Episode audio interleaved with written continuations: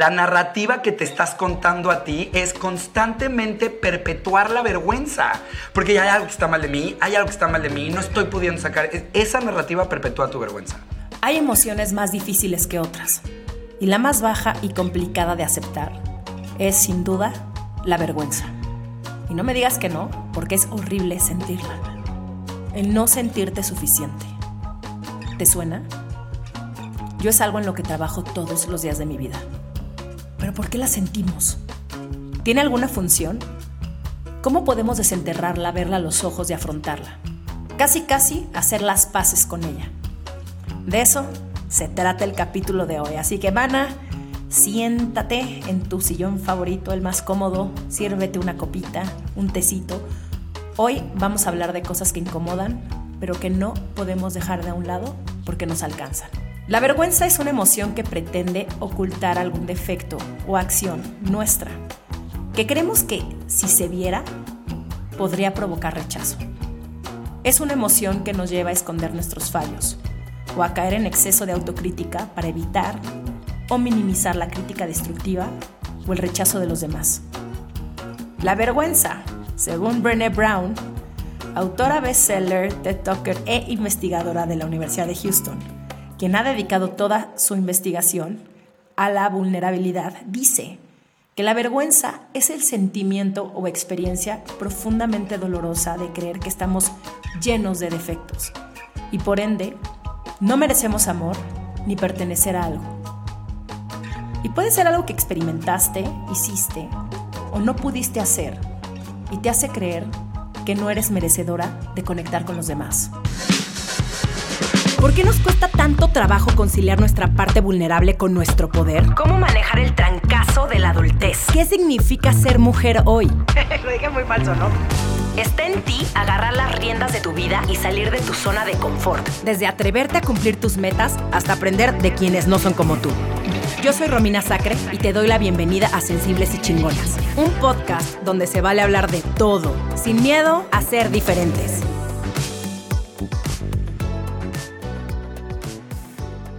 Soy fan de mi invitado del día de hoy, porque al igual que Lilo Olivares, está en este podcast por segunda ocasión Gabo Carrillo, que es life coach, con más de 14 años de experiencia en la industria del coaching de potencial humano y ontológico. Es además creador del método Watson, donde justamente habla de la vergüenza y hace distinciones entre lo que es y no es el amor propio. Con sus cursos, talleres y masterclasses ha podido acompañar a más de 5.000 personas y yo recientemente tomé uno de sus talleres que se llama Choose Light de Road Trip, que de verdad lo recomiendo.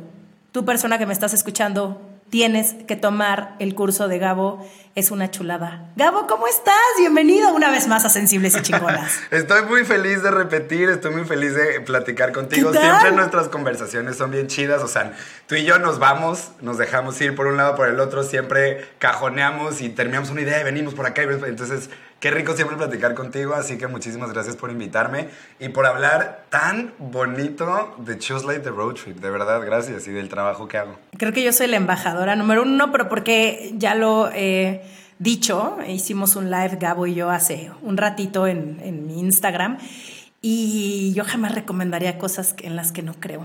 Menos cuando se trata de desarrollo personal, porque hay harto charlatán así como que en las redes de pronto salen así hasta por debajo de las, de las piedras, ¿no? Con sus metodologías mágicas y este eh, milagrosas que en 21 días de pronto ya vas a sanar traumas de la infancia, etcétera. Y yo la verdad es que no creo en eso porque yo sí creo que todo es un proceso, un camino y se requiere de demasiada valentía para verse. Y nadie puede llegar con una varita mágica y decirte como, eh, mira, esto en esto le estás cagando y entonces así lo puedes solucionar y ¡pum! Mágicamente, ¿no? Ya te sientes bien y ahora te amas. Y eso, y eso no es cierto. Entonces, te agradezco muchísimo que, que seas esta persona que realmente le preocupa que los demás trabajen en ellos mismos, ¿no? Y sobre todo que empiecen a desinternalizar la vergüenza, que es el, el tema de hoy. Em, ¿De dónde viene la vergüenza, Gabo? Uy, Em, a ver, empecemos por entender que la vergüenza es una emoción, ¿ok? y como todas las emociones, tiene un propósito. Creo que una de las cosas que hoy en día tenemos ya el acceso y tenemos ya la oportunidad de, de aprender tiene que ver con las emociones, ¿no? Las emociones han tenido durante muchos años muchísima mala prensa. Creo que ten- sabemos mencionar dos o tres emociones, cuando mucho. Eh, cuando le Tres. preguntas a alguien cómo estás, lo que te dice... triste, enojado. Ajá, pero le preguntas a alguien, ¿cómo estás? Bien, ¿y tú? Mal, más o menos. Y en ninguna de esas es una emoción, ¿me explico? O sea, como que el mundo emocional o nuestro dominio emocional es algo que siempre ha estado con nosotros, pero que a lo mejor por no entenderse o por cómo llegamos hasta, o sea, empezamos a estudiar de las emociones en 1980. O sea, ahí fue cuando se empezó y se sacó el primer escrito sobre inteligencia emocional, en 1980 y tantos. Entonces estamos a tres minutos de, me explico, hace, hace nada de tiempo empezamos a hablar de las emociones. Entonces, eh, hoy en día tenemos que empezar a romper nosotros y hacernos responsables de poder adquirir nuevas distinciones que nos ayuden a poder entender nuestro dominio emocional, porque nuestras emociones nos acompañan todo el tiempo y no entenderlas es como ir caminando por la vida ciego, ¿no? Yo pienso que entender de emociones es entender la brújula que va contigo para poder entender cómo resolver un montón de situaciones que se presentan en tu vida. Es como mágico. Las emociones son mensajeras. A mí eso es algo que me vuela la cabeza.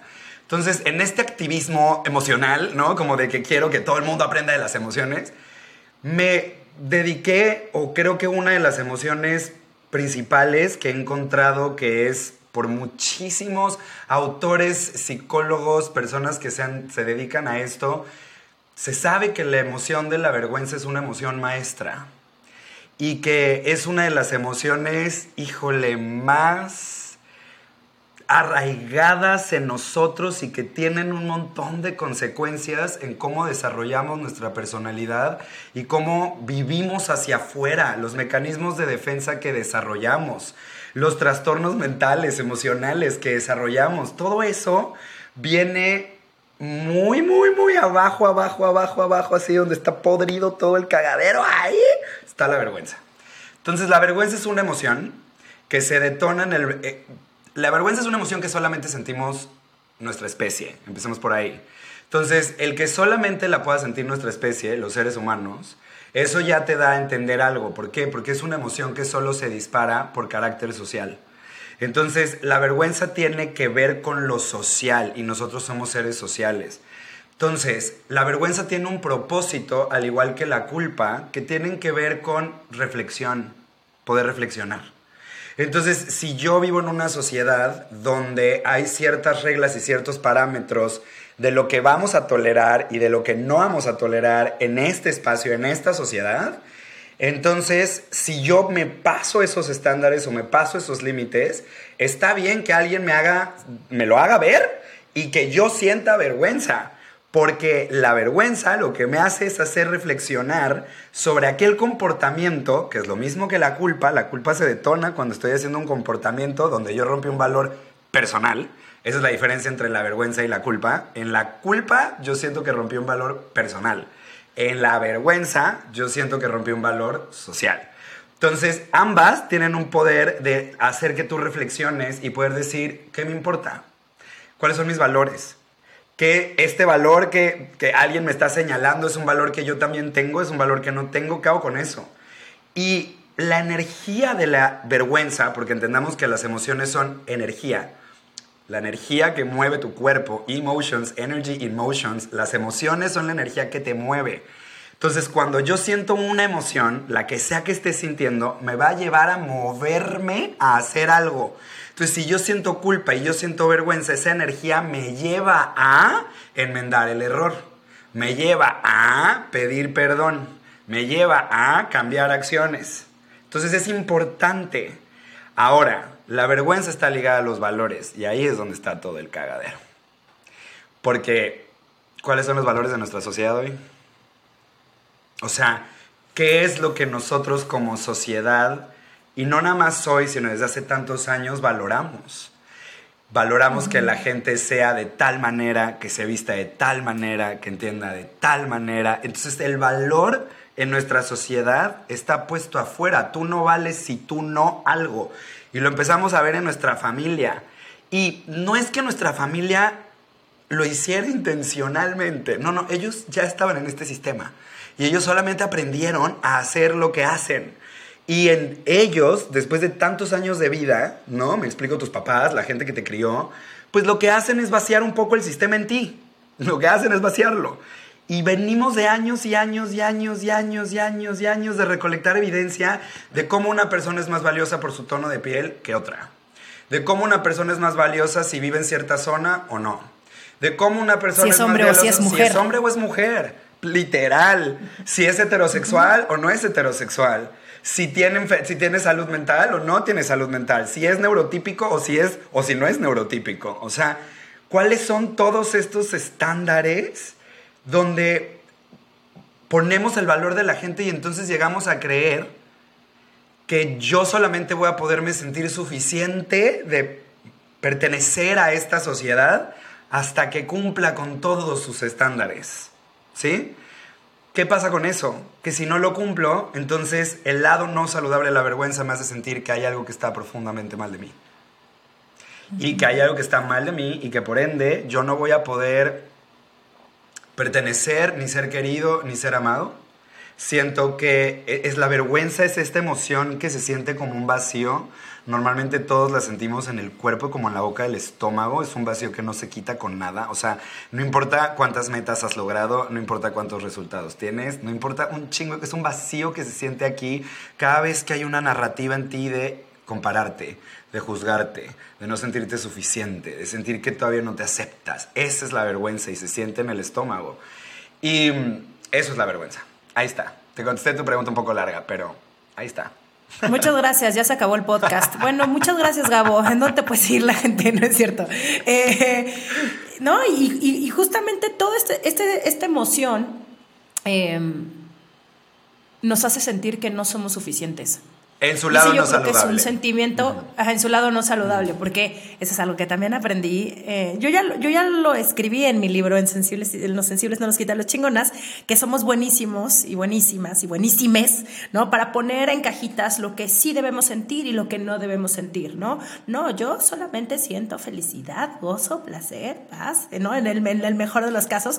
Y todo lo otro, ¿no? Envidia, celos, este Em, inseguridad, ¿verdad? Eh, eso, eso no lo debo sentir porque eso, eso, eso está mal, ¿no? Y entonces, obviamente, la vergüenza, la casi la enterramos, decimos como, no vamos a sentir eso, no vamos a sentir eso, no vamos a sentir eso, cuando pues no es como que tú elijas, simplemente ahí está la emoción y, güey, es imposible, no o sea, no, no, le puedes poner mute a las emociones y decir como, mm, ¿sabes qué? Ahorita no es el momento, déjame. Nos han enseñado a tratar de poner mute, ¿me explico? Nos han enseñado a... Sí, sí. Eh, un cigarro, no llores, este, ve de fiesta, suprime, pero eh, no, es, no es verdad que no sientes, solamente te has vuelto muy bueno reprimiendo lo que sientes. Exactamente, lo pones así como en hold y es como de ahorita no estoy preparada para esto, ¿no? Y pues tarde o temprano cualquier emoción que tú no expreses va a salir. O sea, a mí me pasó el año pasado y fue la razón también por la que yo fui a tu curso, que este sentimiento de, esta más bien esta, esta emoción de no, no, sentirme suficiente, ¿no? Y que de pronto está tan presente, en, no, no, solamente en mí, en muchas amigas que yo conozco, eh, el síndrome de la impostora, porque es la primera generación. Esta es como una, una, explicación que nos hicimos una amiga y yo, pero que, creo que hace sentido. Es como la primera generación de mujeres, que es prácticamente como la de mi edad, que tuvimos la oportunidad de ir a la universidad, de trabajar, de ser exitosas, de cumplir todos nuestros sueños, ¿no? Y no nada más ser exitosas en la chamba, pero también este, estar super fit y entonces ahora, güey, tomar puros jugos verdes y este, ser las, las amantes perfectas, ¿no? Y ahora tenemos que tener 14 orgasmos y un emporio en, en las redes sociales. Y entonces, nunca es suficiente. Porque no nada más tenemos estas expectativas altísimas de lo que debería ser nuestra vida, que claramente, güey, ¿quién chingados tiene toda esa to-do list? O sea, no mames, no existe. Yo no conozco a una mujer que, o, al menos de mis amigas cercanas, ¿no? Tal vez haya alguien por ahí que cree, me, cree, que, me hace sentir que, que puede ser que la tenga, pero no es cierto. Y entonces estamos todo el tiempo queriendo algo que no se puede alcanzar porque no existe. Mm, tal cual. ¿No? Porque es, es lo que nos, nos impusieron y también como nosotras nos metemos ahí, Gabo. Porque obviamente también las expectativas personales son las que yo solita me puse, ¿no? Yo, con esto último que acabas de decir, yo creo que un poquito compasión, o sea, entiendo la parte responsable, pero híjole, es que entender a la vergüenza y entender a nuestra mente es muy complejo. Y creo que también necesitamos ser bastante compasivos con nuestra historia y lo que aprendimos y cómo es, porque, sorry, no nos hablan de vergüenza en ningún lugar, o sea, no se habla de vergüenza. Y a veces creemos que aprender de estas cosas solamente es si estudio la carrera de psicología. O sea, como que los psicólogos tienen ellos todo el, el la respuesta a la vida, ¿me explico? Y como que pareciera que nosotros no nos podemos aprender sobre estos temas. Y yo creo que ese es el error. Yo creo que estos temas los tenemos que sacar a que todo mundo los aprenda para que tú con tu propio criterio, entendiendo tu lenguaje, y hay una frase que digo ahora que la traigo hiperfijada, que la dije en tu live, que es, el límite de tu lenguaje es el límite de tu realidad. Y para mí esa frase, lo vuelvo a decir, me vuela la cabeza porque claro, cuando yo tengo información, puedo tener un criterio, formar un criterio y entonces yo también tener herramientas para yo saber por dónde anda un poco la situación, aunque claro que siempre vamos a necesitar a alguien que nos lleve de la mano, ¿no? La terapia es, Odín Dupeirón, en muchas cosas no estoy de acuerdo contigo, pero en una que sí es que la terapia es canasta básica, huevos, leche, terapia, ¿no? O sea, como que este proceso se necesita ser acompañado de alguien, muy cabrón, no lo puedes hacer tú solo, ni tú sola, ni tú sola, este es un proceso que va de la mano de alguien. Entonces creo que sí entiendo nuestra responsabilidad, pero yo me iría, o sea, entiendo lo que dices, pero mira un lado bien compasivo de, güey, estamos aprendiendo todos, estamos, híjole, estamos haciendo lo mejor que podemos con lo que tenemos, con lo que nos enseñaron, y sí, qué bueno que podemos empezar a ser responsables y tomar decisiones, porque esta información te, o sea, lograr expandir tu lenguaje te ayuda a eso, a tomar mejores decisiones. Ahora, algo que te quiero decir es que creo que va completamente al tema. Yo ya llevo cuando tú me buscaste la primera vez y hablamos, antes de que yo tomara, el, o sea, antes de ofrecerte el curso y tal, en la conversación que tuvimos me dijiste es que siento que tengo el síndrome de la impostora. Y yo desde ahí traigo ganas de darte esta información. Ay, porque Y bueno, ahorita sí, en, el, en, mi, en, mi, podcast, Dios mío santo, ¿por qué no me das esta información al rato que te eche una llamadita en privado? Pero está bien. Aquí en este podcast no, este no tenemos secretos. Venga. No, y te voy a decir una cosa. El síndrome, es que tú dijiste lo del síndrome del impostor. Y honestamente, cuando tú me dijiste del síndrome del impostor, dije, quiero honestamente empaparme todavía más de lo que yo creo que es el síndrome del impostor, ¿no? Entonces me metí a leer, me metí a investigar, pregunté, hablé con gente, como que quiero tener como muy claro lo que ellos entienden, lo que es, lo que yo estoy entendiendo, como para saber si puedo acompañarte en ese proceso, porque si yo no tengo la menor puta idea de qué es el síndrome del impostor, entonces qué chingados hago acompañándote, ¿no? Entonces, metiéndome en todo esto, bla, bla, bla, bla, bla, evidentemente ya sabía mucho de esto, o sea, del tema. Pero llegué a un lugar, llegué a un podcast, em, donde escuché a unas mujeres hablar del, del, síndrome del impostor. Y de unas mujeres que escribieron un artículo, me parece ser, o sea, es para una universidad, o sea, creo que es el Harvard Review, una cosa así, o sea, que es un artículo que le dio la vuelta al puto mundo porque estas dos morras lo que dijeron fue, dejen de decirle a las mujeres que lo que tienen es síndrome del impostor. Porque ese término es un término machista que pertenece al sistema. Porque cuando se sacó ese término, se hizo en los 60 cuando estudiaron a un grupo de 300 mujeres blancas. Punto que ellas sentían que tenían un síndrome del impostor porque no podían ser como los hombres. Cuando el hombre blanco cisgénero, ese white supremacy, es el que ha creado todo el cagadero. Entonces, que tú pienses que tienes síndrome del impostor es algo machista. Tú no tienes síndrome del impostor. Probablemente lo que tienes es vergüenza, miedo, no sentirte suficiente. Pero no es que estés tú siendo un fraude para alguien. ¿A, qué? ¿Cómo? No. Probablemente lo que hay por debajo es que tienes una narrativa de no sentirte suficiente y que te van a cachar. Eso es lo que creemos que es el síndrome del impostor. Me siento un impostor porque siento que me van a cachar. Siento que todo esto que estás viendo de mí, el, el, trabajo que hago, lo que pongo, el esfuerzo, mi tratar de ser perfecta, todo esto es una, a veces es una imagen para tratar de cuidar lo que hay adentro, que es que no me siento suficiente como soy. Porque llevo toda una vida comparándome, llevo toda una vida escuchando que debería de ser tal o debería de ser de otra manera, o para que yo llegue lejos tengo que ser de tal forma, bla, bla, bla, bla, bla. Y entonces ahí de lo que estamos hablando es de vergüenza, no de un síndrome del impostor. Me explico porque creo que ese... Eh, por eso digo que los límites de tu lenguaje son los límites de tu realidad.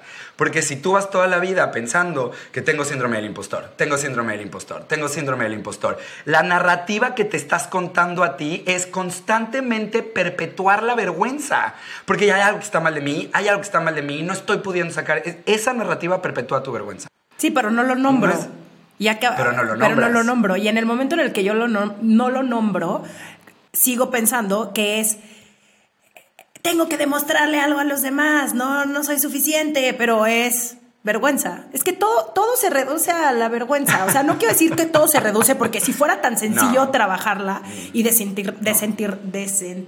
Desinternalizarla. Eh, no mames, todos lograríamos absolutamente todo lo que nos proponemos, no estaríamos dudando de nosotros, eh, tendremos relaciones sanas, eh, no caeríamos en relaciones tóxicas. Es más, Brené Brown lo dice en su TED Talk, que me mamó esa parte, bueno, obviamente toda la TED Talk es espectacular, pero hay una parte que dice que nunca en la historia de los Estados Unidos había visto, había habido más personas endeudadas con obesidad y con problemas de salud y era porque tienen una vergüenza tan arraigada que la necesitan sacar a través de otras cosas. ¿no? A través del juego. Y eso fue en el 2010. Y eso fue en el 2010. No mames, yo no quiero ver la TikTok de Brené Brown 2022, güey. O sea, siento que. ¿Se acuerdan lo que les dije hace 10, hace 12 años? Puta, agárrense, güey, con Así son sus libros, esa es la belleza. es la belleza, así son todos sus libros. Del libro que saca, luego saca otro de mm, lo que dije hace 5 años, mm, sí, pero mm, ahora esto. Te, te recomiendo que veas el documental en Netflix. Y obvio, o sea y seguimos un poco No, ya, ya, lo, ya lo vi. La plática de Brené Brown en Netflix, obvio, ya, la vi, güey. Hace, cuando salió, hace como dos años, sí, ¿no? Sí, sí, véanla, véanla. Sí, sí. Entonces sí, como que creemos que esto es una cosa muy sencilla y no, no es una cosa muy sencilla. O sea, sí es un proceso bien largo. Y creo que una de las cosas que a mí me importa y agradezco tanto que me prestes el micrófono para hacerlo es darle al, en la mesa un lugar a la vergüenza. Porque creo que todos, todos, absolutamente todos, tenemos una historia donde aprendimos y creímos o entendimos que había algo que estaba mal de nosotros y que para obtener el amor de los demás, el reconocimiento de los demás, teníamos que convertirnos casi, casi diseñando un personaje para que eso pudiera ser. Y esa es la belleza del psicoanálisis, por ejemplo. O sea, ese es el regalo del psicoanálisis, qué belleza. No me voy a meter ahí, pero todo este unraveling y este poder desenvolver ese personaje y poder eh, mirar esos mecanismos de defensa y eso en lo que tuve que construir para que los demás me quisieran, takes time. O sea, toma tiempo. ¿Me explico? O sea, em, es algo, es, es algo que, que, necesitamos entender, pero que creo que en el momento en el que lo nombramos, en el momento en el que podemos nombrar al elefante rosa, el momento en el que podemos decir, es que es ahí, cosas hermosas ocurren. Porque se abre en tu cabeza posibilidades que antes no tenías. Entonces creo que eso, por eso es que a mí me apasiona tanto poder hablar de la vergüenza y decir, a ver, más ahorita, es impresionante. Tú me recomendaste que viera un documental ah, que se llama 15 Minutes of Shame. Yo no lo había visto y dije, lo voy a ver. Y me dijiste, lo comentamos, ¿no? Te agradezco tanto la recomendación porque fue tan atinado ese documental y sobre todo tan atinado algo que a mí hoy me está dando mucha ansiedad que es parte de la razón por la cual me está costando trabajo crecer o querer ser más expuesto. Porque creo que algo que aprendí, bueno, no algo que aprendí, sino algo que entendí en ese documental, es este tema donde el ser humano siempre ha sentido un gran morbo por ver a otros pagar lo que hicieron. Y entonces buscamos hacer el shaming. Y, el, documental dice lo mismo que te acabo de contar ahorita, ¿no? Que es, pues la vergüenza la utilizábamos para poder corregir ciertas acciones, para poder pertenecer a una sociedad. Y de repente lo que se volvió cabrón fue que empezamos a volverlo público. Entonces la gente iba a las hogueras, la gente iba a donde los ponían en, los, en, las, en las ¿cómo se llama? Guillotinas. La gente iba a estos lugares a ver, porque era como el morbo de ver como alguien tenía que pagar por eso mal lo que hizo, porque bla, bla, bla, bla, bla. Y luego de ahí lo que sorprendió fue, y luego se vieron las revistas, y luego se vino el internet. Y entonces ahorita estamos en un rabbit hole que lleva ya muchos años, donde la gente se siente con un poder. O sea, a mí lo que me voló la cabeza es una psicóloga en ese documental que dice, a ver, para yo poder sentir conexión con un ser humano, necesito poder verlo, ver su movimiento, tocarlo, estar ahí mínimo una videollamada ya hace que yo pueda sentir que estás aquí, que eres real, que sí existes. Pero cuando nada más eres un arroba algo, no genero la empatía suficiente para entender que del otro lado hay un ser humano. Claro. Y las redes sociales hoy lo que hacen es, no, te, no tengo empatía, no me importa quién eres, piensas diferente a como yo pienso, eres diferente a como yo, a, lo que yo creo, eh, tú deberías de estar cancelado, ¿no?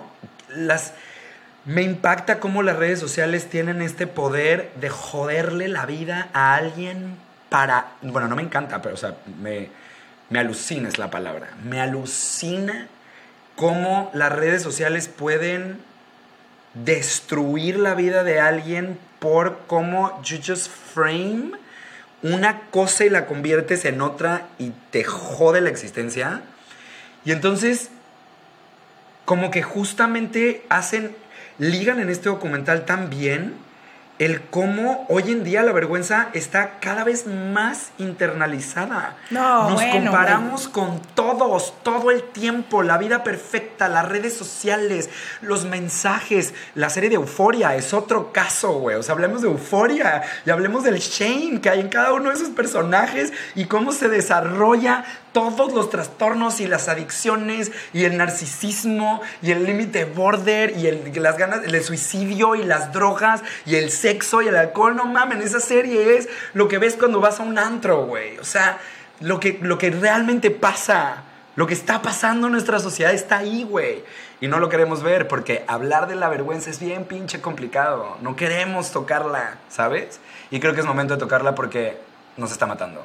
No, ese documental que te recomendé, que eh, lo pueden ver en HBO, es un gran documental, porque aparte la persona que lo narra es nada más y nada menos que Mónica Lewinsky. Si tú eres un centennial que nació como por ahí de 1998, tal vez no estés tan eh, familiarizado con, con Mónica Lewinsky, tal vez no sepas quién es, pero bueno, voy a hacer una breve así un breve paréntesis para hablar de esto, porque es importante. Es importante porque a esta mujer la linchan por ser la amante del presidente de Estados Unidos, porque era, pues sí, la otra durante varios años, ¿no? Y después de que se revela este escándalo, porque Mónica Lewinsky se daba a Bill Clinton, em, como la tratan es como la puta, eh, la zorra, eh, una pendeja, a pesar de que es una mujer sumamente inteligente y preparada, y la prensa la justo la pone en ese lugar a Bill Clinton, obviamente, obviamente porque es hombre, ¿no? Blanco, presidente de los Estados Unidos, uno de los seres más poderosos de este planeta,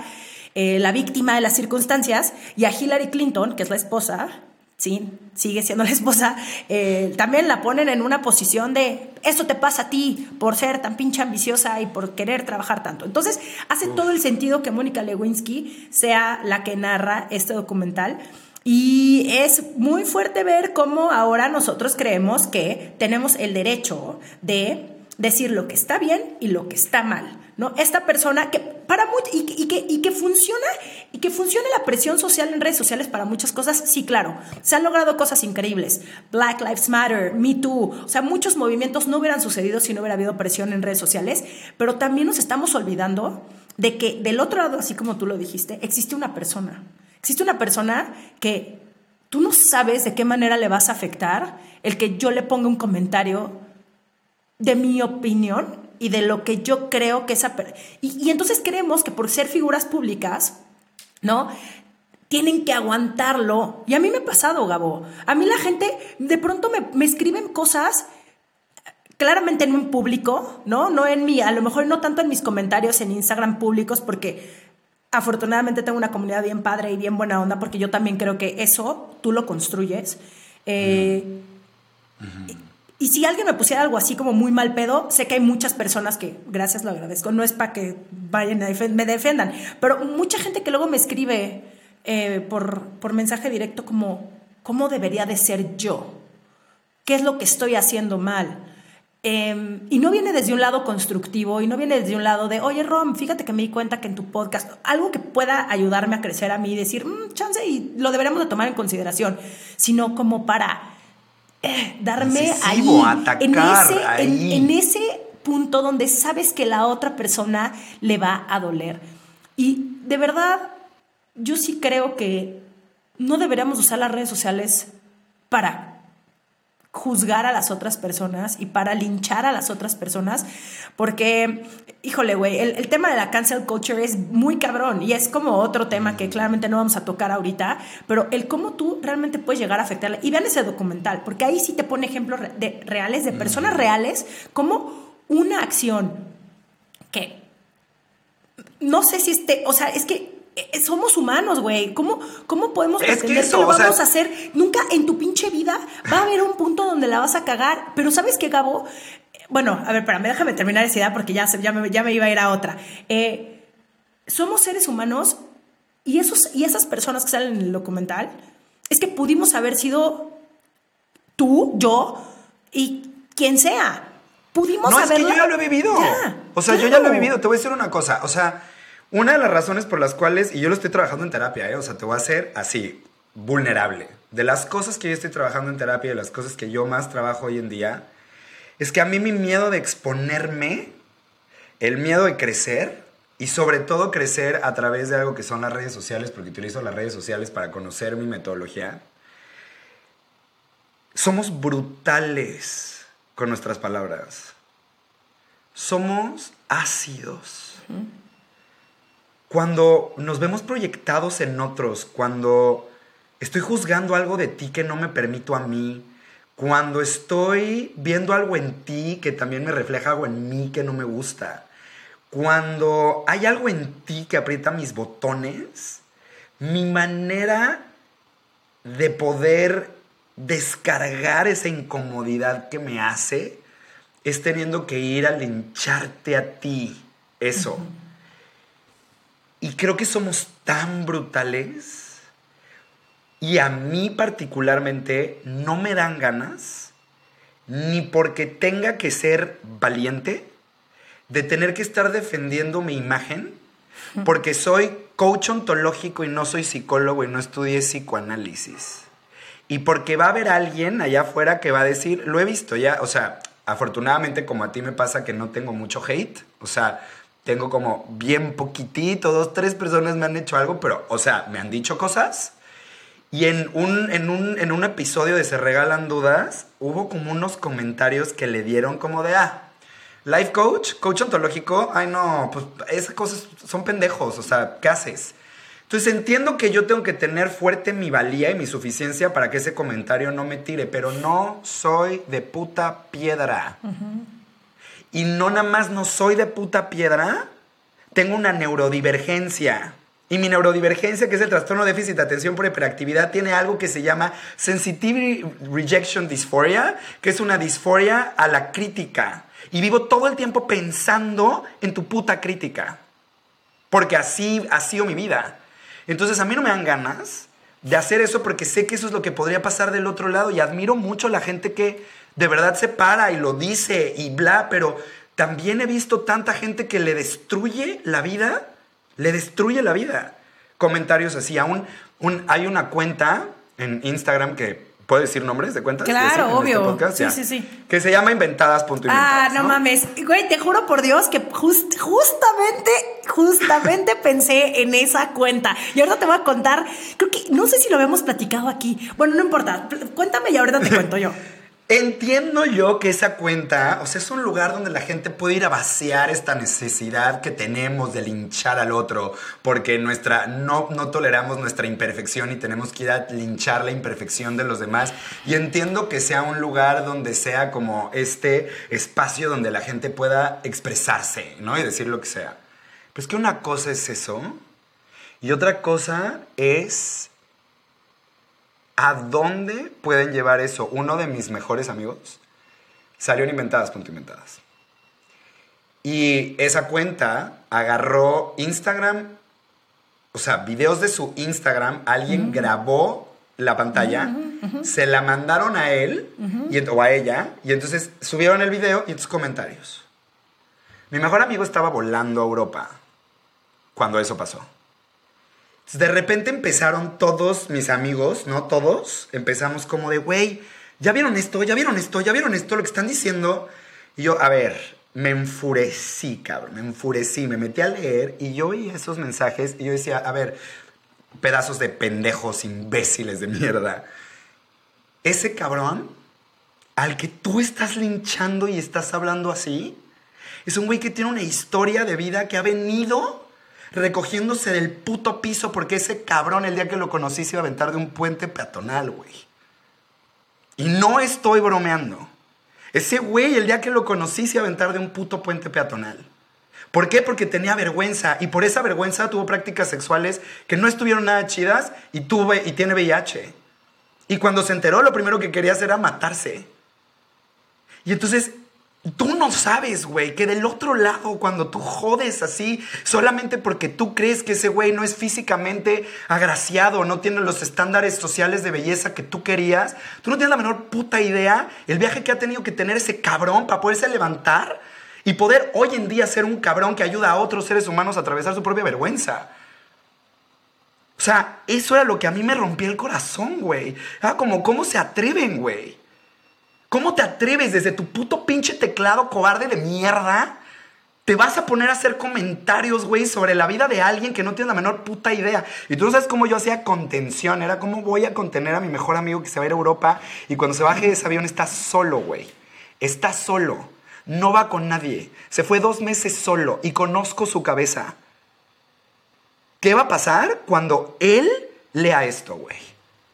Y bendito sea que mi mejor amigo tiene una puta conciencia y una espiritualidad que te vas de espaldas. Porque el cabrón le vio una lección para validarse él y sentirse suficiente él. Después de esos comentarios, porque lo hicieron dos veces, donde se lo acabaron dos veces. Mames, es que, güey, Y lo, ah, o sea, y gracias, pero no todo el mundo es este güey. No todo el mundo es este güey. Anda, esa puta vergüenza, esa es de la que hablo. Todos estamos todo el tiempo sintiéndonos insuficientes y nuestra insuficiencia la proyectamos en la insuficiencia que creemos que tienen los demás y nos está matando. O sea, please, entiendan que detrás de esto están todos los putos trastornos de la conducta alimentaria. Por favor, güey. O sea, hay un punto donde tenemos que entender que no se comenta del cuerpo de nadie. Punto. Te callas. No haces ni un comentario chiquito, ni positivo ni negativo. Te callas. Cierra tu puto hocico porque tú no vas a hablar, güey, de absolutamente nada. Porque tú no sabes la batalla que tiene la otra persona con su vergüenza por tu comentario. Y su vergüenza la está llevando a tener prácticas horribles. Por favor, sigan a Food Freedom MX en Instagram para que les dé una clase, ya te dije, Ya te dije que la, voy a invitar. La voy a invitar al podcast, 100%. Por favor, por favor, dense una vuelta. Me explico porque eso es lo que hace la vergüenza. Y sé que me estoy apasionando un chingo, pero porque creo que quiero que llegue este mensaje así de contundente. Así de contundente. ¿Tú crees que es jajaja jijiji? No, no, no es jajaja jijiji. Ah, ah, lo que hay detrás de una persona no sintiéndose suficiente es gigantesco. gigantesco, es terrible. Terrible en, en salud, financieramente hablando, en temas de relaciones, en un montón de cosas. Entonces, y, sí, hablemos de vergüenza, pero quiero decir si tú tienes alguna pregunta porque yo me estoy apasionando demasiado. Mira, esto es, un, esto es un open mic, ¿ok? Para mis invitados. Aquí uno se puede soltar, decir, hablar, quejarse de inventadas, inventados o como se llama esa cuenta. Fíjate ah, tírenme mierda si quieren. ah, a mí ya me tiraron mierda. Una vez. Sí, sí. No, dos veces, de hecho, dos veces, que también subieron un video mío donde yo salía cantando Mónica Naranjo, que un video que hice para mis stories. Y igual me grabaron y me subieron.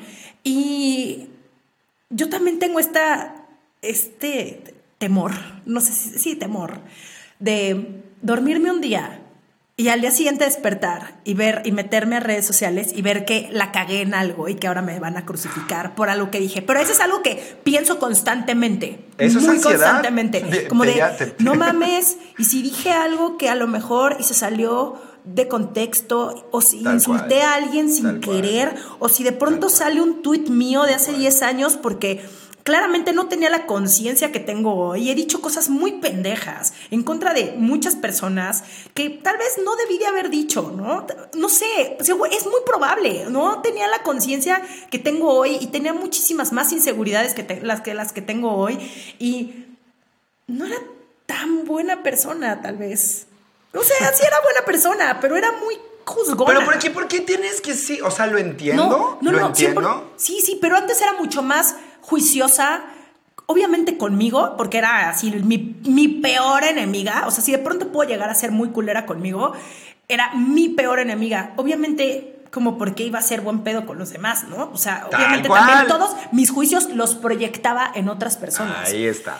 Y entonces, eh, bueno, ya así, para hacerte la historia corta de, de inventadas y inventados, entonces me suben a la cuenta y de pronto empiezo a ver en Instagram como mensajes, mensajes, mensajes, o sea, como muchas menciones, menciones, menciones, y yo, ¿qué hice? ¿Qué hice?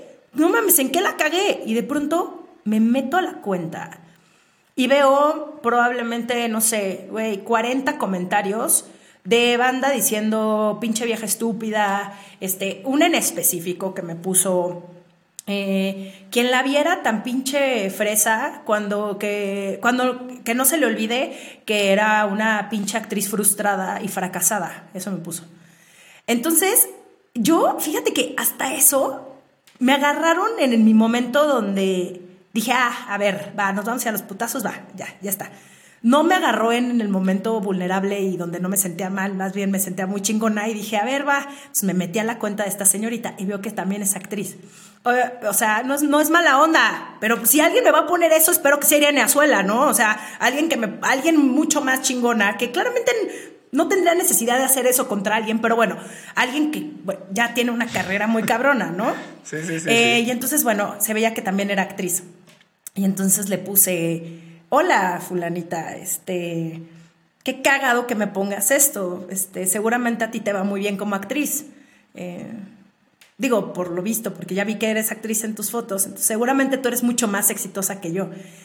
Y obviamente me responde así como, como que le bajó cuatro rayas. Le dije, seguramente eres tan famosa que, que, pues tal vez yo no te conocía, güey. Bravo, mis respetos. Qué bueno que tú sí la armaste en el mundo de la actuación. Yo no. Entonces, este, qué padre, güey, felicidades bien por ti. Y obviamente, en vez de contestarme esta vieja agresivamente, me puso como no, bueno, es que. Y le bajó cuatro rayas a su pinche claro, agresión. Claro, claro, claro, claro. Pero después de eso, yo estaba súper emputada porque dije, una cosa es que yo quiera salir ahí y que me expongan, y otra cosa es que este cabrón haya agarrado, a esta vieja, haya agarrado y lo haya subido así. Y dije, ¿y qué pasa con.? ¿Qué más te da si la gente se siente feliz poniéndose un puto tutú, yendo a la glorieta de, los, de las Cibeles y haciendo un photoshoot? ¿A ti qué más te da? O sea, ¿tú por qué tienes el derecho a agarrar y decir, pinche vieja ridícula, ¿qué te pasa?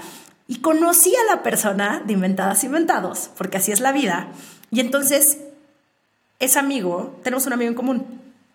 Y en la oficina de mi amigo, me lo encuentro y me dice, ¿puedo hablar contigo? Y yo como, sí, obvio. O sea, se me hizo rarísimo. Yo, ¿estás bien? Yo como, mm". me dijo, oye, no sé sabías, pero yo soy el de Inventadas Inventados. Y le dije, neta. ¿por qué haces lo que haces? No, es que es una cuenta de humor. Le dije, güey, yo no encuentro nada, y te juro por Gabo, yo tengo un humor así. Ay, hermana, gracias por haberlo hecho. A mí me da mucha risa muchas cosas, muchas cosas me dan muchísima risa, pero el bullying a mí no me da risa, güey. A mí no me da risa en lo absoluto. Burlarme de las personas no me da risa, no. Y le dije, no sé si estés consciente, pero lo que estás haciendo no es tan chistoso, güey. De hecho, no es chistoso. Hay mucha gente que, güey, que, puede tener así el... Se aísla de su vida, güey, pero no quiere volver a salir porque por la cantidad de comentarios que le ponen. O sea, qué bueno que yo llevo 10 años en terapia, este, tengo autoestima, entiendo el porqué de dónde viene. O sea, si me pasa algo así, me, está triggereando algo, entonces para mí es una oportunidad para crecer. lo entiendo de otras maneras, pero como, como tu amigo, pues tú no sabes la historia de esa persona. No puedes hacer ese tipo de cosas, punto. Pero el problema es que como el, el mundo del Internet es como tierra de nadie y no hay reglas y no hay en el documental lo explican, ¿ok? Lo tienen que ver. Pero como no hay reglas, no hay este, sanciones, o sea, sí, si te pasas un poco de lanza con, o si, si lo bloqueas, pero tú no puedes hacer nada en contra de esa persona. O sea, además le puede, puedes bloquearlo, pero eso no significa que esa persona no pueda seguir chingándote en otras partes. Y eso es lo que está cabrón. Entonces, si tú, yo, yo estoy segura que a lo mejor esta comunidad no es esa persona que, pero piensa dos veces antes de postear algo en redes. ¿Y, para qué compartir. Lo estás haciendo? Sí. Y seamos compasivos bien grande con, o sea, con, o sea, como entendamos que justamente esto que tú dijiste, creo que es el ejemplo perfecto, es yo era mi peor enemiga, yo quería cumplir ciertos estándares, yo tenía, yo también me compré el sistema porque soy un humano y me compré el sistema que para que la gente me quisiera tenía que ser de cierta manera. El mecanismo que probablemente utilicé a lo mejor para defenderme fue convertirme, y lo voy a decir con sus palabras, en una perra, en una bitch, en una vieja culera criticón, una monja superiora que te va a voltear a ver hacia abajo. Legionaria, una monja superiora que te va a ver hacia abajo de yo soy más que tú. Y ese es tu mecanismo de defensa para tú tener que cubrir tu propia insuficiencia. Y eso que tú juzgabas a otros, pues es exactamente lo mismo. Entonces, ¿qué es lo que estamos viendo? Es una proyección todo el tiempo es una proyección, todo el tiempo es una proyección, todo el tiempo es una proyección. Yo estoy proyectándome lo que el otro está diciendo, de lo que yo veo en mí, ¿no? Y entonces, y también es educación, y también es empatía, ¿no? La empatía hay que desarrollarla un poquito, con la empatía no se nace, con la empatía hay que desarrollarla, hay que tener un poquito de conciencia y entender que existen otros seres humanos aparte de ti en este mundo. Y no solamente la empatía significa ponerme en tus zapatos, la empatía significa validar tu historia, escucharte es, no nada más es me voy a poner en tus zapatos y tratar de entender lo que tú sentiste. Eso no nada más es empatía, empatía va más allá. Empatía es no necesito tener que saber cómo se siente para tener que validar que lo que me estás diciendo es cierto. Y creer en tu dolor y creer en tus palabras, eso es empatía. Entonces no tenemos empatía. Y entonces existen un montón de cosas que ya se vuelven más complicadas, donde pues sí, si uno de mis rasgos, unos de mis mecanismos de defensa es el narcisismo, donde yo siempre voy a estar empujando la verdad y te voy a estar a ti y te voy a hacer sentir a ti suficiente y voy a estar todo el tiempo volteando las cosas para que yo no tenga que sentir mi propia vergüenza, la que está escondida, entonces evidentemente es muy complicado algún día que esto se termine. Yo te voy a decir una cosa, Ron, o sea, como me encantaría que todos los seres humanos un día se despertaran y entonces el shame ya no existiera. O sea, que esto ya no pasara. No, no, no es cierto. Y creo que por eso es que te invité a Choose Light the Road Trip. Y por eso es que estoy haciendo todo este camino con respecto a querer que más gente conozca mi metodología. Porque mi metodología no va a ser que el mundo deje de ser como es. Mi metodología te va a armar para poder manejar tu valía, tu dignidad y tu amor propio en un mundo que funciona así porque no lo vamos a poder cambiar. Todos los días va a haber una opinión. Claro. Y las opiniones no las vamos a poder cambiar, porque entonces va a haber un tema. Y entonces va a haber diferentes observadores de la realidad, porque hay una realidad y, cada, y hay billones de perspectivas de esa realidad. Y todos observamos la realidad desde nuestros lentes, desde nuestra historia. Entonces no va a ocurrir que estemos de acuerdo en algo nunca como sociedad, todos. No va a ocurrir. Me encanta el sueño utópico, no va a ocurrir. Y no va a ocurrir porque literalmente no podemos hacer eso. No se puede, no estamos diseñados para que eso sea. Entonces, en vez de ir juzgar al mundo y decir, es que el mundo está, está mal así, y el mundo debería ser de otra manera, y es que el mundo debería hacer esto, y es que deberíamos hacer, bla, bla, bla, ese activismo que a veces yo siento que es como ultra cansado, de lo que deberíamos de hacer contra lo que está mal. 100%, güey. Qué bonito se escucha en un post de Instagram. No es, la, no es la realidad. No o sea, es la, la gente vida, te va a criticar, la gente siempre va a tener una opinión sobre ti. Güey, la vida es culera de pronto, güey. Y entre más creces, es. Así es, y entre más creces, más te das cuenta que eso que te habían dicho y cómo te querías proteger, ¿qué crees? Güey, no mames, estás mal. Y, si, y, y, esa gente que cree que estando soltero, no mames, en el momento en el que encuentre una pareja, sus problemas mágicamente y esas heridas se van a sanar, güey, no mames, ten una pareja, ese es el mayor puto trabajo de la vida. Sí, es todo como mundo tú que creías me que era fácil.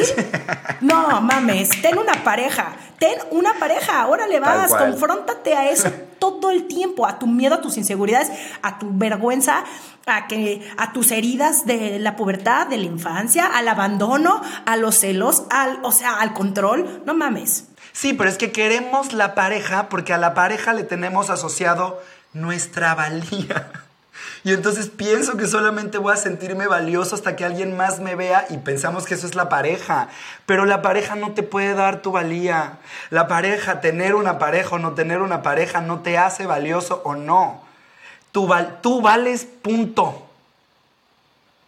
Punto. No vales porque, cuando, que, en el momento que, cuando... No, así no es el pedo. Tú vales. Punto. Se acabó. ¿Me explico? Entonces, sí creo... Ay, se me olvidó la idea. Estoy muy triste porque se me olvidó la idea. Iba, iba a decirte algo súper chido. Me iba a ir, me iba a ir por ahí súper padre. Ay, se me olvidó la idea. Ay, ¿Fue mi culpa? ¿Fue mi culpa por No, andar diciendo no, lo de es la el pareja? ADHD. No, no, no, No, es el ADHD. Eh, ¿Qué dijiste antes de la pareja? A ver si podemos recapitular. ¿Dijiste algo, algo sobre No la estábamos pareja? hablando del mundo utópico de Instagram, Ah, ya, de, ya lo tengo, de ya este regresó. activismo cansadísimo que no existe. Sí, no, es un activismo donde, entonces gente, por favor, dejen de ser así, seamos más así, deberíamos de ser así. Y entonces alguien que va a opinar, no, así no, deberíamos de ser así y no deberíamos de ser así. Y hay otro que va a opinar, no deberíamos de ser así. Entonces todo el mundo va a opinar. Entonces, hagámonos a la idea que eso no va a cambiar. Así va a ser. Y más bien, dedícate a construirte de herramientas que te ayuden a ti a tu poder amortiguar esto donde no pierdas tu autenticidad, porque this is the thing. Lo que está detrás de tu vergüenza es tu autenticidad. Y yo creo que el dolor más grande que tenemos todos los seres humanos es esta cosa donde nosotros nos reconocemos y decimos, güey, no estoy siendo yo, estoy siendo alguien que no soy. Y creo que no hay cosa que te mate más. Creo que en esta vida, y esta es mi propia manera de ver la vida, no quiero imponer mi idea, pero neta, vinimos a este mundo, neta, vinimos a este mundo a comprarnos un Audi. O sea, neta, vinimos a este mundo a ser CEO de una empresa. O sea, neta, venimos a este mundo a tener que conocer todos los lugares del mundo. Vinimos a este mundo de verdad a tener que ser papá, ser mamá, a tener que, o sea, de verdad tenemos, vinimos a eso. Yo de verdad pienso que una vida donde no estás siendo auténtico es una vida desperdiciada.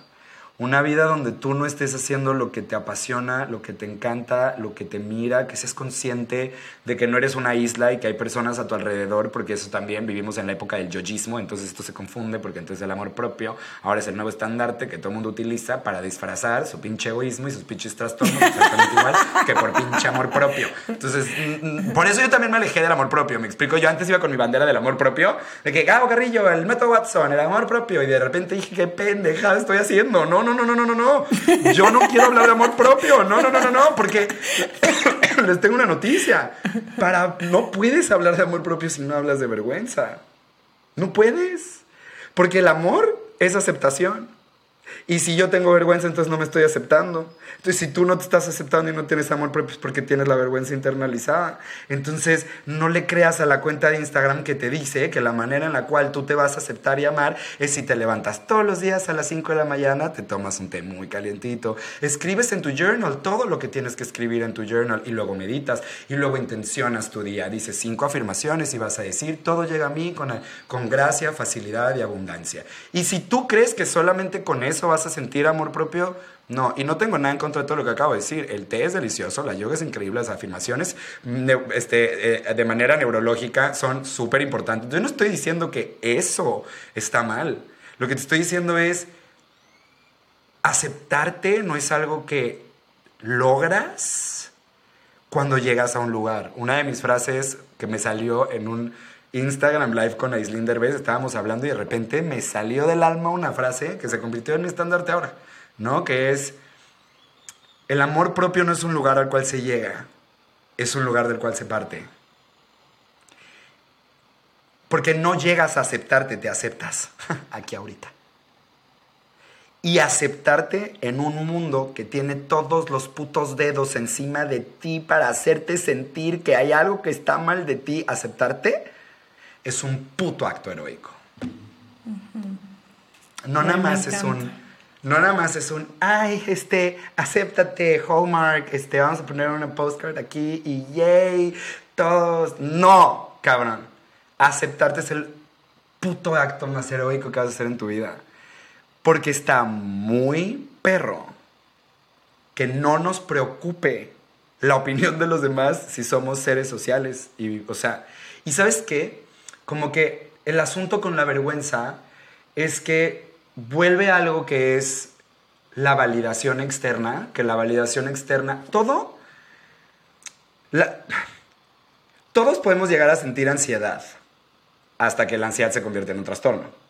Todos podemos sentir depresión hasta que la depresión se convierte en un trastorno. Todos podemos sentir... Em, se me, otra vez se me fue la idea de lo que quería decir. Ya. Olvídenlo, soltemos esa. Vayamos a lo que sigue. Oye, pero no, y esto que, está, y esto que estás diciendo, esto que estás diciendo es algo súper importante, porque en el momento en el que no hacemos caso a nuestras emociones, se vuelven sentimientos, que es algo que también aprendí, eh, se vuelven sentimientos y entonces esos sentimientos después se vuelven estados de ánimo y ahí es cuando empiezas tú, o sea, es desde lo que hablas, o sea, se vuelven ya trastornos, o sea, la tristeza es normal, es humano, claro que puedo sentir tristeza, ah, pero si yo me agarro de la tristeza ya, se vuelve un estado de ánimo y ya a partir de ahí ya es como, ah, pues así opero, ¿no? A través de la tristeza. tal cual, ¿Ya? tal cual. Ok, se aprendí muy bien, 10, Romina, me saqué 10 en mi... pues un poquito, o sea no existe el trastorno de tristeza, existe el trastorno de, la depresión. sí, ¿no? Que se va formando, pero empezó por una emoción que es la tristeza, que es no soltar, bla, bla, bla, un montón de cosas. Em, pero justamente como todo en su justa medida es posible hasta que ya pasa a un dominio donde ya te domina eso a ti. ¿Me explico? Y el asunto con la vergüenza es que y no nada más con la vergüenza, sino con todas las emociones, es que las puedo internalizar, como bien decías. Y a mí me gusta poner algo para que entiendan a qué me refiero con internalizar y lo voy a sacar y lo voy a desplazar hacia otro ejemplo. Alguna vez en mi proceso terapéutico, porque claro, vivo en un mundo donde ser homosexual hoy en día es mucho más sencillo de lo que era hace unos 25, 30 años atrás. Eh, o sea, hace cinco minutos también, es un poco más sencillo por todo el trabajo que se ha hecho, pero pues yo crecí con una vergüenza gigantesca con respecto a ser homosexual, que aparte ni sabía que era homosexual, solamente todo el mundo me decía que yo era homosexual y todo el mundo me señalaba porque eh, no era tan masculino como los estándares de la masculinidad en este mundo deberían de ser y porque tampoco soy neurotípico y no me puedo quedar callado en un salón de clases porque tengo impulsividad e hiperactividad porque mi lóbulo frontal no se desarrolló de la misma manera y no tengo dopamina y me aburro fácil y entonces necesito dopamina en chinga, entonces me muevo y hablo muchísimo y eso la gente no lo sabía y entonces hubo mucho señalamiento, mucha opinión, mucha crítica, mucho bullying. Ese bullying me llevó a una vergüenza horrible. donde yo todo el tiempo sentía que había algo que estaba mal de mí, donde yo todo el tiempo sentía que eh, eh, como, como yo era, no era suficiente, eh, todo el tiempo empecé a sentir que había algo muy mal de mí. ¿Y qué pasa con las emociones? Cuando, ah, no, antes de las emociones. Entonces yo fui creciendo, yo fui creciendo, yo fui creciendo, fui creciendo, fui creciendo. Quise no ser gay, ¿no? Como que mucha parte me como, por favor, no quiero ser gay. Le pedía a Dios y le decía, por favor, no, güey, yo no quiero ser gay. Porque todo el mundo me dice que soy gay. Yo ni siquiera soy gay. No he tocado un hombre. No sé qué es ser gay. No sé, no sé. Tengo puto seis años, güey. Pero por favor, no me hagas eso. Mi miedo más grande, Romina, a los siete años era tener VIH. Mi miedo más grande a los siete años era tener VIH. Porque a mí me decían que yo me iba a morir de VIH por puto. Era mi miedo, mi intento de suicidio. Mi primer intento de suicidio fue a los seis años. Por eso. Y entonces yo no quería ser gay, yo no quería ser gay, yo no quería ser gay, tenía un secreto y entonces no quería que ese secreto se viera, pero aparte ni siquiera yo sabía que era un secreto. A veces todavía en mi cabeza es muy mind of, o sea, como muy mindfucking como soy yo, donde creo que em, yo me considero un hombre bisexual, pero siento que me, pero me metieron en una caja de decídete ahorita, si eres heterosexual o eres gay. Y pues sí, probablemente no estoy en el espectro heterosexual, no estoy ahí, no soy heterosexual, probablemente that showed, pero como que en el camino, pues yo sí me enamoré de mujeres y me gustan las mujeres y me, me siento atraído por ellas, pero nunca me había dado permiso, nunca de nada, porque o eres puto o eres heterosexual, una de dos, no eres bisexual. Entonces yo iba creciendo, iba creciendo, iba creciendo, y hubo un momento donde tuve una relación con un güey súper increíble, me encantaba la conexión que tenía con ese güey, pero tenía mucha pluma o sea, se le notaba mucho. Y ese notarse mucho, híjole, no, güey, yo llevo toda mi vida esperando que no se me note. Entonces, mi insuficiencia, mi vergüenza, lo criticaba a él. Como de, ¿podrías no moverte así? ¿Podrías no hablar así? O sea, es que como, ay, qué oso. Como, es que a veces eres tan femenino que, perdón, Perdóname, Mauricio, si algún día escuchas este, este... no, ya se lo dije a él. Eh, se lo he dicho varias veces. Pero terminó la relación y entonces empecé terapia y lo primero que me vinieron a decir es, tú lo que tienes es homofobia internalizada. Y yo, ¿qué, ¿Qué? es eso? O sea, la homofobia, este pánico irreal, este miedo a los homosexuales, ¿no? Eh, vive en ti, está internalizado. Todo este miedo, todo lo que tú escuchaste, todo lo que tú aprendiste, tú tienes tanto miedo a ser gay que lo que no quieres es que se te note. Porque tú consideras que ser gay está mal. Porque eso fue lo que aprendiste. Entonces tú tienes la homofobia, la tienes internalizada. Y la primera vez que supe eso dije, vete a chingar a tu puta madre. Porque entonces ahora resulta que necesito, o sea, aparte de que me bullearon así de esa manera, aparte ahora resulta que tengo internalizado un pedo que tengo que desinternalizar yo en terapia pagándolo yo, todos los putos, o sea, una vez a la semana haciendo un chingo de cosas, chinguen a su puta madre, ¿no? O sea, como que me enojé mucho, pero luego lo entendí y dije, güey, eso que nos pasa a todos, bla, bla, bla. Bueno, la vergüenza es lo mismo, las emociones son lo mismo. La narrativa de la vergüenza es, hay algo que está mal de mí, como soy, no soy suficiente. No tenías dos años y dijiste, no soy suficiente. Pero viste a tu papá darle besos a tu hermana porque ella sacaba 10 y tú no. Entonces, tu mente decía, mi mamá, eh, este, mi mamá quiere más a mi hermana que a mí porque yo soy tonta, porque estándares, ¿no? Entonces, así empieza, solito. Y esa narrativa es la narrativa de la vergüenza.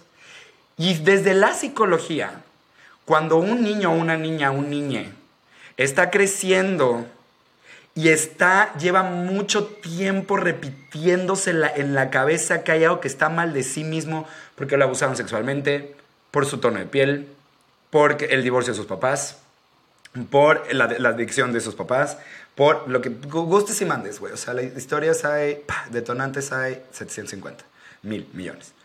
Eh, cuando un niño o una niña lleva tanto tiempo en esta narrativa, de repente la narrativa, ya no nada más la vergüenza la sientes, sino que la vergüenza te domina.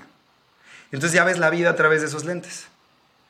Y la vergüenza internalizada desarrolla un montón de cosas, ¿no? O sea, como ya lo que habíamos hablado, o sea, llegas a tener 35 años, te sientas en tu diván con tu psicoanalista y lo primero que después de una par de sesiones empiezas a escuchar unos términos que dices, eh, tu apego es evitativo y es ansioso, y entonces tu narcisismo y tu trastorno de la personalidad obsesiva, cuando...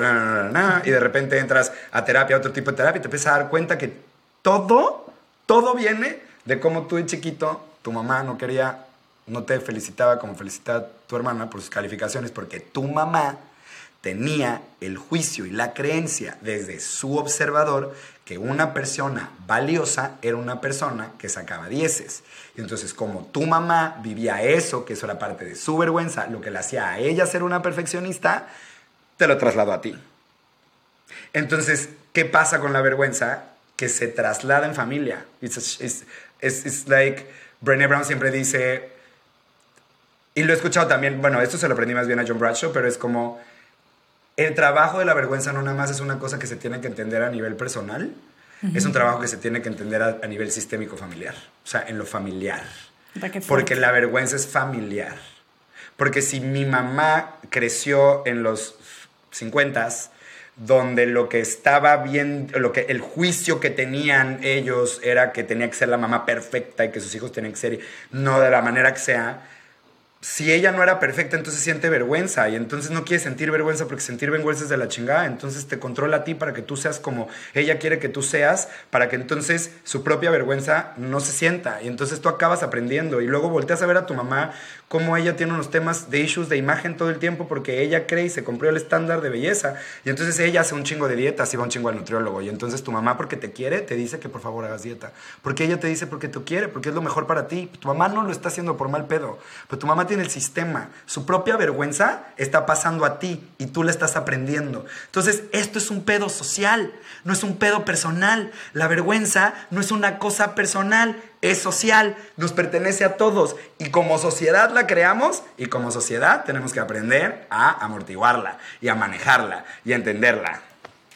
Oye, Brené Brown Sí, Brené Brown dice que la vergüenza es una epidemia de la que no se habla.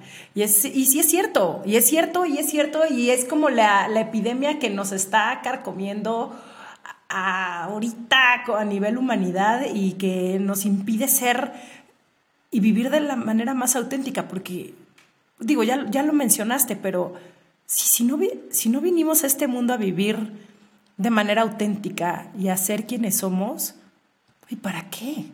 O sea, ¿de qué, de qué sirve, güey? ¿De qué sirve tanta faramaya? Oye, ya tenemos que cerrar porque obviamente ya sé, ya sé, creo que este va a ser el podcast más largo, de, no nada más de esta temporada, sino de todas las temporadas de Sensibles y Chingonas, porque tú y yo nos podríamos quedar platicando cuatro horas de podcast, lo cual estaría chingoncísimo, pero ya para cerrar, para esas personas que literal viven paralizadas por la vergüenza, ¿qué necesitan hacer para avanzar? Además de em, tomar tus cursos. Ah, reconocerla. Creo que, mira, yo te voy a decir una cosa. Eh, cuando yo pienso en el método Watson, yo nunca pienso en la metodología como la única solución o la solución o la verdad. Solo pienso que cuando los seres humanos tenemos acceso al lenguaje, cuando tenemos acceso a información y a distinciones, tenemos la habilidad para poder hacer con ella un montón de cosas. Y yo creo que primero reconoce lo que es la vergüenza, conócela, porque la gente sigue confundiendo qué es la pena y qué es la vergüenza. La gente piensa que es lo mismo sentir un, un, momento de incomodidad, de ay, me tronó un pedo en el salón y todo el mundo se dio cuenta, y qué pena. Eso no es que vergüenza, eso es que pena. Es embarrassment. Shame es completamente diferente. La vergüenza es algo que está mal de mí. Entonces, si tú no lo entiendes, entonces, y si no entiendes cómo en tu familia, en tu círculo, en tu raíz, o sea, te quiero contar una cosa, que, tú, que tengas una emoción internalizada no significa que estás loco ni loca. También hay un estigma de la psicología que también llevamos años queriendo romper, pero como en este tema no significa que estés loco ni loca ni que estés dañado, significa que llevas muchos años en una narrativa interna y se puede aprender a mover esa narrativa, pero necesitas de tiempo, práctica y herramientas. O sea, se va a necesitar de un espacio. Yo siempre digo, güey, de todos mis cursos les digo, güey, please llévate todo lo que te estoy enseñando, vas a ir con tu terapeuta y le vas a decir, mira lo que aprendí.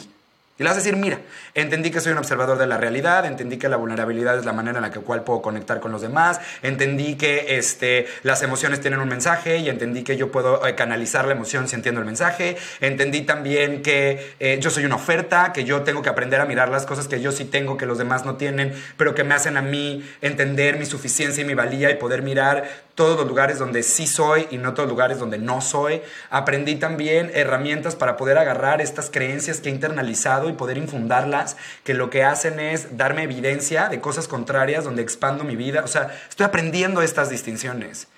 Y pídele que te acompañe. Yo lo que pienso, este, yo lo, como que lo que pienso en este curso es como un upgrade, como una actualización, como, como tomar este curso es una actualización de lo que has estado haciendo. Y lo, o sea, sabes, como si upgrade your system, tu sistema literalmente es aprende de cosas que probablemente tampoco te van a enseñar en terapia. Yo sé que amamos la terapia. Pero yo nunca fui a una terapia donde me dieran clases y me dijeran, mira, la vergüenza es así y se siente así y viene por esto. No. La única vez que alguien me mencionó la vergüenza fue mi psicoanalista cuando me mandó a ver una película que se llama Shame. Esa fue su manera de decirme lo que a ti te pasa es shame.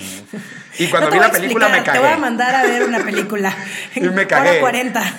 Hora 40 y yo así de que soy el personaje principal. Eh, ¿Qué pedo? Porque, porque justamente la vergüenza también hacía que yo no me pudiera enamorar. O sea, y unos temas. Y entonces el güey me dijo shame. Pero nada más, nunca más volvió a tocar el tema, ¿eh?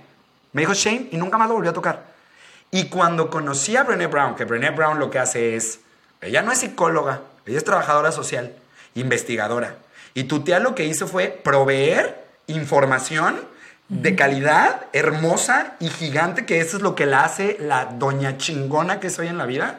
Y el regalo en la humanidad que es esta vieja es justamente porque ella lo que hizo fue sacar, la, sacar de la transparencia algo que para nosotros era invisible y ponerlo visible y mirarlo y conocerlo. Y eso, la información es poder. Entonces, para mí mi metodología, para mí el método Watson, para mí venir acá, si es actualízate con cosas que probablemente no vas a encontrar en otro lado de, esta forma explicadas. Porque claro, o sea, no es como que yo me lo saqué de la nalga derecha. Me explico, tengo 16 años de carrera. no, entonces lo que te voy a poner enfrente es eso. Entonces creo que por ahí es primero reconócela. Primero acéptala. Primero. Primero acepta con todas sus palabras que no sabes cómo sentirte suficiente. Y que has intentado practicar por millones de lados, que has intentado lograrlo, pero que hagas lo que hagas, sigues sintiendo que no eres suficiente. Acéptalo y cuando lo aceptemos en colectivo lo vamos a entender, porque esto es un pedo colectivo. Me imaginé ahorita, mientras te lo contaba, me imaginé a todo México rindiéndose. Me imaginé un país, así como aceptándolo, ¿sabes? Como, acepto que no me siento suficiente. Y entonces si todos lo aceptáramos y entendiéramos que somos nosotros los responsables de que esa vergüenza esté perpetuada, there will be a shift, de alguna manera. Ojalá, un shift, no sé si en el mundo, pero ojalá las marcas dejen de utilizar la vergüenza para vender. Ojalá las escuelas dejen de mm, calificar a una persona por tonta, pendeja, estúpida, inteligente, eh, porque tú no la sabes leer y tú no la entiendes y porque cada uno de nosotros somos un mundo muy diferente. Ojalá los gobiernos Ojalá, ojalá, ojalá, ojalá, ojalá, ojalá, ojalá existan muchos círculos de hombres heterosexuales, cisgéneros, que entiendan que en ellos también vive un chingo de vergüenza porque tratar de ser el hombre perfecto no es posible y toda tu imagen de superhombre solo es un mecanismo de defensa. Ojalá, por favor, vayas un día a un círculo de hombres y te sientes entre hombres a sanar tu corazón, cabrón. Ojalá. Así empecemos. Amén. Con eso. Ojalá y sí. Gabo, ¿dónde te puede seguir la gente? Arroba el método Watson o arroba Gabo Carrillo guion bajo. Ah, oye, gracias, gracias por todo lo que platicamos hoy. No mames, qué bonito. Eh, estoy segura que tú que nos estás escuchando te van a caer un chingo de veintes y está bien. Es el y quiero decir una última. Y que no hay prisa, y que no hay prisa. No hay prisa, no hay prisa. No esto importa. es de aprender, esto es de aprender. Y les voy a decir una cosa, Romina, yo te tengo que agradecer algo a ti. Ah, Público. A ver qué. Dime, dime. Eh, primero que nada, quiero agradecer tu hospitalidad, o sea, como tu corazón. Creo que en tu espacio me he sentido desde el minuto uno súper bienvenido. Admiro muchísimo tu vulnerabilidad y lo dispuesta que estás a tocarte a ti, a mirarte a ti y aprender de ti. Qué privilegio y qué honor tener ese, esa hora de tiempo o ese ratito de tiempo donde puedo ver partes de ti o pude ver partes de ti que nadie más ve, justamente por lo mismo. Y como reconocer que sí existe toda tu imagen imperfecta, porque a mí no me gusta ni siquiera decir eres perfecta como eres. Dejemos de utilizar la puta palabra perfecta. No existe nada perfecto, cállate. Entonces, em, la imperfección y cómo la abrazas y cómo la miras y cómo la tocas y lo que estás haciendo con tu mensaje para las mujeres por dejar tu granito de arena en este sentido. Y es por eso que quise que tú tomas el curso porque creo que we are estamos en el mismo lugar. Lo que queremos es empoderar no tirar. Lo que queremos es que la gente pueda crecer. Y lo que te quiero agradecer también es que el curso que yo tengo de Shoot Like the Road Trip siempre lo doy presencial pero tengo un formato grabado para, para los creadores de contenido, influencers o tal, con los que resuenen eh, con mi metodología para poder invitarlos y poder invitar a más comunidad y que más gente conozca. Pero gracias a ti me diste la idea de convertirlo ya en un curso digital. lo que voy a hacer es grabarlo, lo voy a poner en un curso digital y para que después de este podcast lo que haces es lo compras en ese momento, porque yo, yo sigo en antigüita, ya sabes, de, bueno, nos vemos del 19 al 20 de abril no, ya no. O sea, lo que voy a hacer es, ya, o sea, ahorita voy a tener un curso del 3 al 6 de febrero. Em, si puedes estar en ese increíble porque ese es el que voy a grabar. Y luego lo voy a subir a plataformas. Y en el momento en el que te sientas listo, lista para aprender desde tu casa y echarte un clavado de introspección, eh, please, ve 10 videos, tómate 10 videos que te puedan expandir tu corazoncito y tu, tu percepción de la vida, que te ayuden entonces, eso, gracias. Te lo tengo que agradecer porque dije, mm, Romina, con Romina nació esta idea. Gracias. Me encanta, 100%, todo el mundo lo tiene que tomar, háganme caso, hazme caso tu persona que me estás escuchando, 100%. Cabo, te mando un beso enorme. Esto fue Sensibles y Chingonas. Síguenos en Instagram y Facebook como Sensibles y Chingonas. Y no olvides suscribirte a nuestro newsletter en sensiblesychingonas.com, diagonal newsletter.